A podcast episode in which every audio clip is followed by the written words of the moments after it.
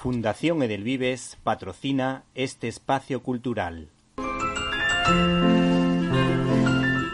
Peluches Jesucito de mi vida.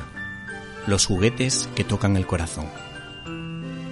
El regalo que no se esperan, pero que nunca olvidarán. Nos puedes encontrar en www.jesucito.es. Hace ya mucho, mucho tiempo, Federico García Lorca escribió lo siguiente.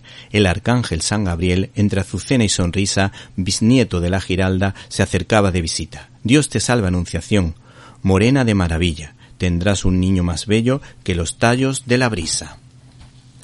Nuevamente tenemos que aplaudir la iniciativa de la editorial Encuentro de apostar por el talento de Francisco José Gómez que nos ofrece la segunda entrega de Cuentos de Navidad. Y si hace unos años disfrutamos del libro El Día de Reyes, en esta ocasión el ejemplar en cuestión responde al título de La Noche de Navidad, que como habrán imaginado recoge una serie de cuentos ambientados en esas fechas tan señaladas, ya sea optando por el lado sociológico, ya sea por el relato puramente navideño o recurriendo al difícil pero bello género de la poesía. Sin ánimo de ser pretenciosos, en la primera entrega echábamos en falta la presencia del único premio Christian Andersen del cuento, el español José María Sánchez Silva, autor de la inolvidable Marcelino Pan y Vino que dio lugar a la obra maestra de Ladislao Bagda o al libro por ejemplo, La adolescencia de Jesús, una auténtica maravilla. Y parece que su autor, el citado Francisco José Gómez, ha querido incluir dos de sus relatos.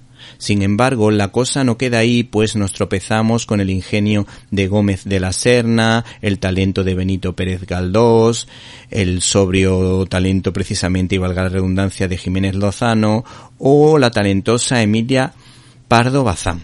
Para los que prefieran la poesía podrán reencontrarse con Lope de Vega, Federico García Lorca o la entrañable Gloria Fuertes. De Lope de Vega nos quedamos con esta estrofa. Reyes que venís por ellas.